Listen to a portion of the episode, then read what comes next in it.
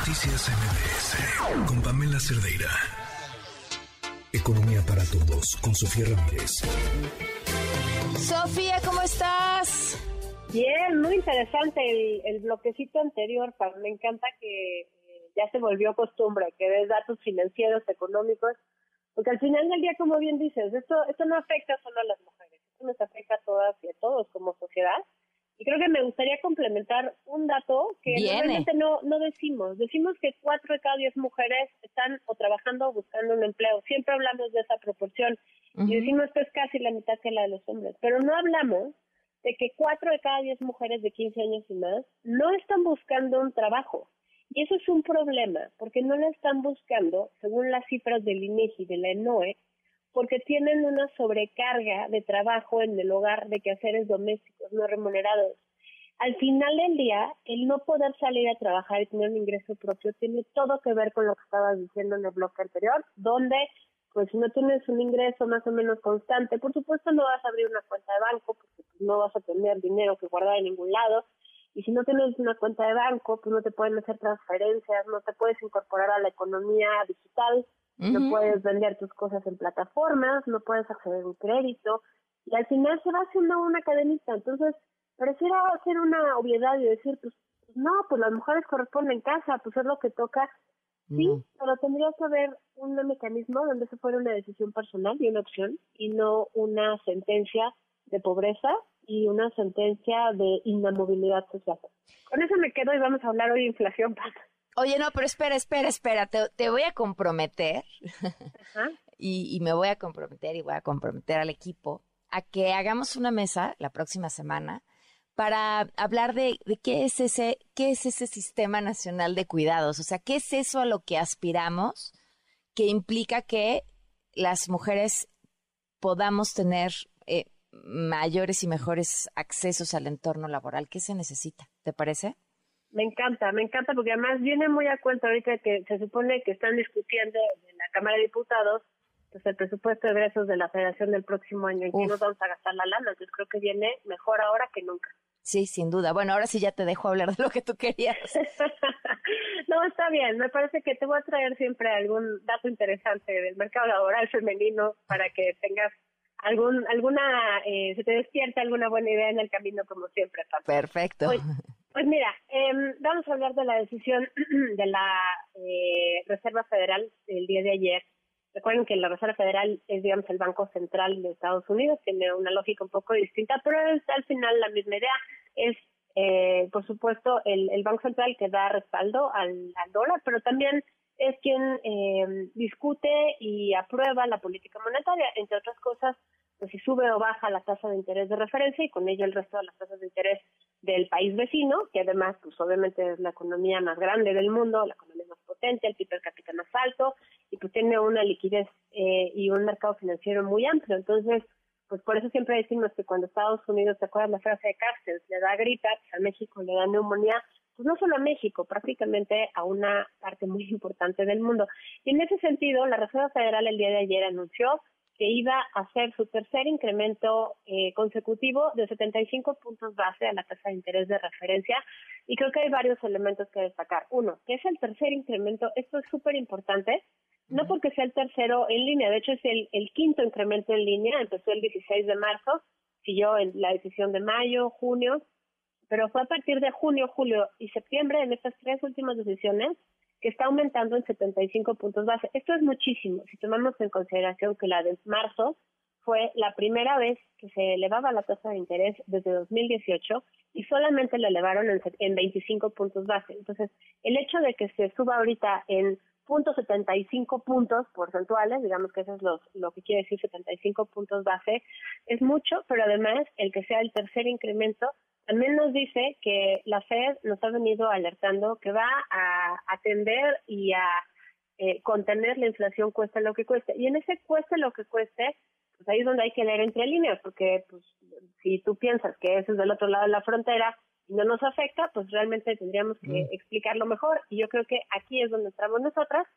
porque justamente me gustaría destacar también que este aumento tan importante pues responde a que la inflación de la semana pasada en Estados Unidos nos dio un dato que al consumidor, digamos, la inflación al consumidor, aunque fue menor en su comparación mensual respecto al mes previo, digamos de 8.3%, superó lo que el mercado esperaba, que era 8.1. Digamos que el mercado esperaba que con las dos decisiones previas, 2.75 puntos base en los aumentos de decisión anterior, pues iba ya a contenerse eh, en mayor medida la inflación a los consumidores. Ojo aquí, recordemos que la inflación a los productores tiene un efecto importante en la inflación a los consumidores, pero no es el único elemento. Y ya habíamos visto dos reducciones consecutivas en la inflación a los productores derivado de una disminución en el precio de los energéticos a nivel mundial. Y los precios de los energéticos han venido cayendo pues porque todo el mundo espera que eventualmente venga una recesión en Estados Unidos y se vuelve como un, un círculo autocumplido. Cada vez que la Fed dice voy a seguir aumentando las tasas de interés, se incrementa la probabilidad de que haya una recesión, entonces los mercados escuchan, y por lo tanto eh, esperan que se disminuya pues el crecimiento económico, caen las inversiones productivas, cae la demanda por combustible, no hoy, sino la esperada, y por lo tanto caen los precios de los combustibles y entonces vuelve a empezar el ciclo, ¿no? Eh, es total que la inflación no se ha podido contener al consumidor y esa es la parte más importante y por lo tanto eh, el incremento que va a tener que hacer Banco de México próximamente el 29 de septiembre pues uno, va a tener que ser de la misma magnitud que el movimiento de la FED, es decir, de 75 puntos base, y dos, pues va a tener que mantener el diferencial, porque si no mantiene el diferencial de tasas que hay en Estados Unidos con México, pues lo que va a pasar es que van a salir capitales a comprar bonos del tesoro en vez de invertir el dinero en los bonos de este lado, y por lo tanto cambiaría o perderíamos eh, el valor del tipo de cambio. Ahorita el tipo de cambio ha permanecido sorprendentemente eh, alrededor de los 20 pesos. De hecho, ayer cerró arribita de 20 pesos, hoy abrió abajito de 20 pesos. Muy sorprendente porque obviamente cuando la Fed anuncia que va a subir la tasa de interés, muchos de los capitales eh, internacionales del sistema financiero van a Estados Unidos. Por ejemplo, Japón eh, recientemente no aumentó su tasa de interés de referencia y con la suma del aumento en Estados Unidos, el yen japonés se depreció en, un monto considerable. Entonces, como pueden ver, aquí son muchas fichas de dominó y de ajedrez que se mueven al mismo tiempo. Los mercados financieros en el mundo global van todos hilados eh, entre sí. Y creo que aquí relevante también es, que vamos a cerrar el año con una tasa de interés de referencia en Estados Unidos de por lo menos 4.25%, porque también el señor Powell, que digamos el, el gobernador o el, el, presidente de la Fed, eh, lo que nos indicó es que por lo menos iba a haber un aumento en las próximas dos decisiones de política monetaria de otros 100 puntos base. Puede ser un poco más, pueden ser incluso 150 puntos base. Entonces, por lo menos va a haber una de 75 puntos en noviembre y una de 25 en diciembre, si es que se logra contener o ralentizar aún más la inflación pero si no se contiene eh, en la medida en la que se necesita, pues irá un poco más lento, ¿no? Eh, en ese sentido, pues recordarle a quienes nos escuchan que parte de la consecuencia de este incremento en la tasa de interés, pues sí, ciertamente es que el crédito al consumo, digamos, nuestras tarjetas de crédito, eh, créditos que se puedan comprar o adquirir ahorita para comprar un coche o incluso un departamento, pues van a tener movimientos, digamos, en, en la tasa de interés sobre todo los de tasa variable, que generalmente pues, son las tarjetas de crédito, ¿no? Sin embargo, poco hablamos de que esto también va a acabar afectando pues al, al dinero que tiene que pagar el gobierno para su deuda. Y es que hace un par de semanas, tú recuerdas que hablábamos que el paquete económico para el próximo año preveía que íbamos a gastarnos 8.3 billones de pesos, pero solo íbamos a ingresar 7.1 eh, billones de pesos eso nos quedaba 1.3 billones que como caramba nos iba 1.2 billones que como los vamos a financiar. Y lo más lógico siempre es pensar, bueno, con deuda. Ya hablamos de que para que tu deuda no crezca más que tu ingreso, te necesitas que tu ingreso crezca más que la deuda. Y eso es un problema cuando haces cuentas alegres. Pero en este caso, simplemente acotándolo al tema del costo financiero de la deuda, es decir, los intereses que hay que pagar, pues obviamente se van a hacer más caros porque la tasa de interés va a ser más cara y en México, seguramente para mantenerle el paso a la Fed, vamos a terminar con una tasa de interés de por lo menos 10.25 este año, si no es que la Fed aumenta más y el Banco de México tiene que seguirle el paso. Y por lo tanto, el próximo año pues va a ser muy difícil que el costo financiero de la deuda sea el que había calculado la Secretaría de Hacienda. El problema también es que eh, el Poder Legislativo generalmente no le mueve mucho a las cuentas que entrega Hacienda y por lo tanto pues esperemos que no, no lo apruebe así tal cual, Pam. Ahora, eh, Sofía, a ver, duda.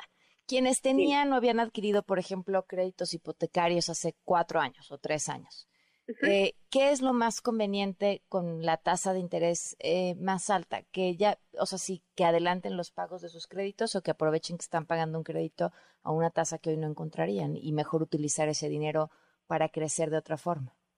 Creo que depende un poco de la estructura del crédito y tienes muy buena intuición económica. Tú eh, te conozco hace muchos años y sé que lo haces muy bien y entonces la respuesta es, si es una tasa fija, está bien y mejor aprovechen el dinero para hacer algo más. Por supuesto, no vayan a entrar en impago porque si tú no pagas tu crédito hipotecario, sí entra una tasa ahí de penalización que suele ser variable y muy caro, pero eh, yo no le movería. El problema está en adquirir eh, nuevos créditos próximamente.